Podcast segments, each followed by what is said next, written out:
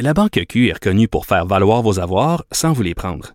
Mais quand vous pensez à votre premier compte bancaire, tu sais, dans le temps à l'école, vous faisiez vos dépôts avec vos scènes dans la petite enveloppe. Hmm, C'était bien beau.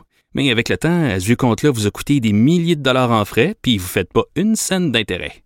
Avec la Banque Q, vous obtenez des intérêts élevés et aucun frais sur vos services bancaires courants. Autrement dit, ça fait pas mal plus de scènes dans votre enveloppe, ça. Banque Q. Faites valoir vos avoirs. Visitez banqueq.ca pour en savoir plus. Les effronter. Deux heures où on relâche nos bonnes manières.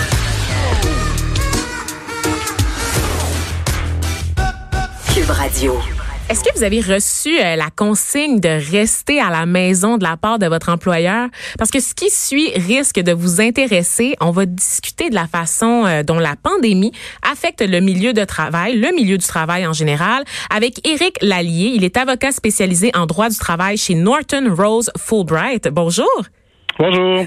Donc, merci d'être là. Euh, Dites-moi, là, avec euh, les mesures qui ont été prises par le gouvernement puis plusieurs entreprises au cours des derniers jours, beaucoup, beaucoup, beaucoup de gens voient leur quotidien de travail être complètement chamboulé.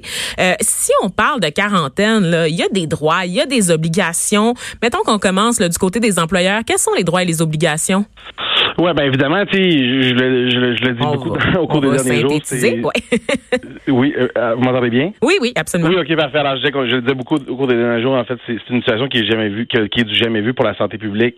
C'est la même chose, évidemment, pour les, les employeurs et, et les employés du Québec. Donc, c'est une situation vraiment particulière. Je, je vous dirais que si on revient à la base, l'im- l'importance pour les employeurs, c'est de s'assurer de protéger la santé et la sécurité des employés dans leur milieu de travail. Et ça comprend certaines mesures, notamment, on l'a vu, certains employeurs qui ont euh, en fait interdit les voyages à l'étranger Ouais. de façon professionnelle, euh, des mises en quarantaine forcées pour les gens qui avaient des symptômes ou qui avaient été en contact avec des gens qui euh, en présentaient des symptômes, euh, des gens de retour de voyage même de nature personnelle. Bref, il y a une série de mesures que les employeurs peuvent prendre pour respecter cette fameuse obligation qui est celle euh, de maintenir la santé et la sécurité dans le milieu de travail. Puis au niveau des, des employés, bien évidemment, ils ont aussi cette obligation de s'assurer de protéger leur santé et sécurité et, et ça passe par notamment divulguer certaines informations cruciales comme la présence de symptômes notamment, mais aussi euh, s'ils ont été en contact avec des gens qui euh, sont porteurs du virus ou s'ils ont voyagé à l'étranger, par exemple.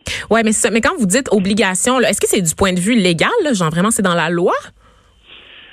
Euh, ben en fait, le, grand principe phare qui lui se trouve dans la loi, c'est celui de s'assurer de la protection de la santé et de Mhm. la sécurité euh, du milieu de travail.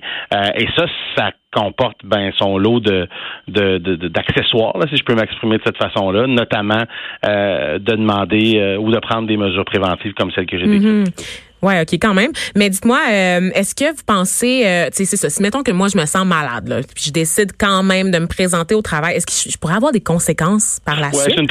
C'est une, très mauvaise idée, en fait. Euh, et et Bon. je dirais que les employeurs avisés actuellement vont mettre en place des politiques très claires, des directives euh, pour s'assurer, un, que les gens qui présentent des symptômes se présentent pas au travail. Ça, c'est c'est pour moi, c'est primordial. Mhm. Euh, ou les gens qui développeraient des symptômes euh, alors qu'ils euh, se trouvent dans le milieu de travail, ben de le quitter immédiatement. Je pense que ça fait partie à- au moment où on, on- est actuellement. là, puis quand on regarde l'évolution de la maladie, c'est des mesures qui sont impératives dans, dans chacun des milieux de travail. Mhm. Puis dites-moi parce que là on parle, euh, bon, c'est- évidemment un, un confinement qui est qui est suggéré par le gouvernement, il est pas obligatoire encore.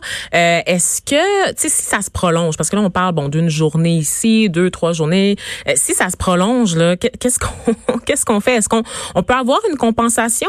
Est-ce qu'il y a une Bon, façon? Oui, c'est une question, c'est une question qui euh, évidemment intéresse beaucoup de gens actuellement. Là, c'est une question complexe aussi. Euh, mais pour les périodes prolongées d'absence, ben euh, plusieurs options. Une de ces options-là actuellement, c'est l'assurance emploi. Évidemment, le gouvernement fédéral a annoncé qu'il levait euh, ce qu'on appelle dans notre jargon là, le, le délai de carence, c'est-à-dire la période pendant laquelle vous devez attendre avant d'obtenir des prestations d'assurance emploi. Il n'y en a plus de délai. Donc, pour les gens qui seront euh, aux prises avec une quarantaine forcée, ils pourront bénéficier de l'assurance emploi. Dans certains milieux de travail, on a également les assurances collectives qui sont présentes. Et puis, ultimement, on pourra se rabattre sur euh, des congés de maladie ou des congés personnels qui sont prévus, que ce soit par la loi ou les politiques internes ou les conventions collectives qui sont en vigueur dans les entreprises. Mm-hmm. Puis, dis-moi, euh, pour euh, les gens qui, qui se sentiraient, qui auraient de la misère là, avec leur employeur, parce que bon, ça, ça s'est vu. Là, moi, j'ai vu sur les réseaux sociaux des personnes qui disaient, ben moi, j'ai pas vraiment, j'ai l'option de télétravail à la maison, mais même avec tout ce qu'on sait, tout ce qui se passe dans l'actualité, j'ai de la misère à convaincre mon employeur que c'est la bonne chose à faire de me laisser travailler à la maison. C'est compliqué. Qu'est-ce que vous répondez? C'est quoi les recours pour ces personnes-là pour faire, euh, euh, ben, faire valoir leurs droits? Ouais, ben en fait, c'est une, c'est une, une, bonne question. je veux je veux être prudent parce qu'évidemment il y a, il y a énormément de cas par cas là, dans ces situations-là. Euh, mais ce que je peux vous dire, c'est qu'il existe dans, dans la loi ce que l'on appelle le droit de refus, oh. c'est-à-dire une personne qui se trouverait dans une situation où sa sécurité ou sa santé était euh, en jeu, en péril, euh, pourrait exercer un droit de refus. Le risque de contagion, puis ça je vais être très clair là-dessus, n'est normalement pas un motif légitime de droit de refus. Mais mm-hmm. si vous étiez dans, dans le contexte où un n'aurait pris, par exemple, aucune mesure préventive ou tolérerait des gens avec la présence de symptômes, par exemple, euh, ben, il pourrait avoir des, des, zones grises là où des gens pourraient euh, exercer des euh, ce que l'on appelle des, des, droits de refus. Mais, mais sinon, si votre employeur, évidemment, a des mesures préventives claires en place, que qu'il n'y a pas de gens qui présentent des symptômes sur le milieu de travail, mais pour l'heure actuelle, le travail peut et, doit s'effectuer. Ouais. Parmi les autres mesures qu'on entend beaucoup, c'est l'interdiction de voyager là, pour des raisons euh, professionnelles. les employeurs vont commettre un frein là, à tout déplacement qui est pas nécessaire, ou encore il va falloir euh, obtenir une permission spéciale. C'est d'ailleurs euh, la politique en vigueur chez nous, chez Québécois. Mhm. mais on n'a pas nécessairement ce genre d'interdiction-là pour les voyages personnels. C'est quelqu'un qui, par exemple, s'en va en vacances. on a des collègues, entre autres, là, ici, qui doivent partir là, d'ici les prochains jours, dans quelques semaines, en vacances. Il n'y a aucune façon pour l'employeur de, de, de stopper ces, ces déplacements-là.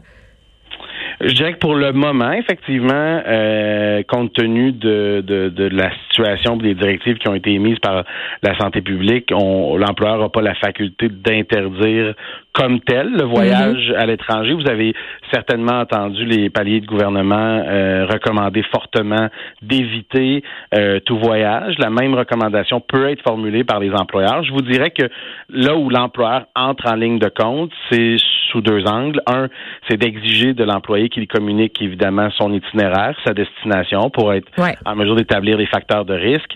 Et deux, dans la majorité, voire la totalité des cas, euh, exiger une période de quarantaine obligatoire avant d'effectuer quelques retours au travail que ce soit, aussi à titre de mesure préventive euh, pour s'assurer, puis répondre à son obligation euh, d'assurer la santé et la sécurité du milieu de travail. Ben, c'est ça. On va continuer justement de parler de mise en quarantaine dans l'entrevue qui suit là, dans quelques instants. En attendant, je vous dis merci, Monsieur Lallier. Donc, je le rappelle, vous êtes avocat spécialisé en droit du travail chez Norton Rose Fulbright. Je suis sûr que vos conseils auront pu euh, permis euh, d'éclairer un peu nos auditeurs. Merci. Merci infiniment.